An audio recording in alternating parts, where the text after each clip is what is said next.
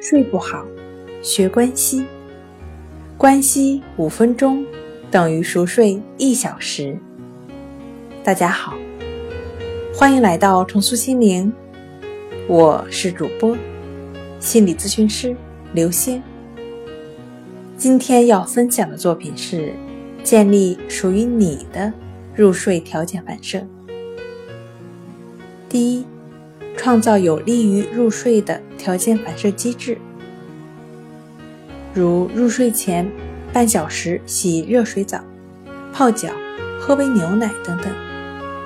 只要长期的坚持，就会建立起入睡的条件反射机制。第二，自我调节、自我暗示，做一些放松的活动，做做家务，听听轻柔的音乐。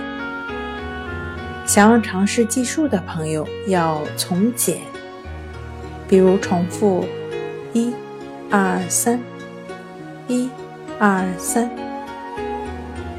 第三个，告别睡前电子产品，电视、电脑、手机发出的人工光，会让身体更难读懂，是该放松的时候了。一个研究表明，睡前限制电视可以减少睡眠债。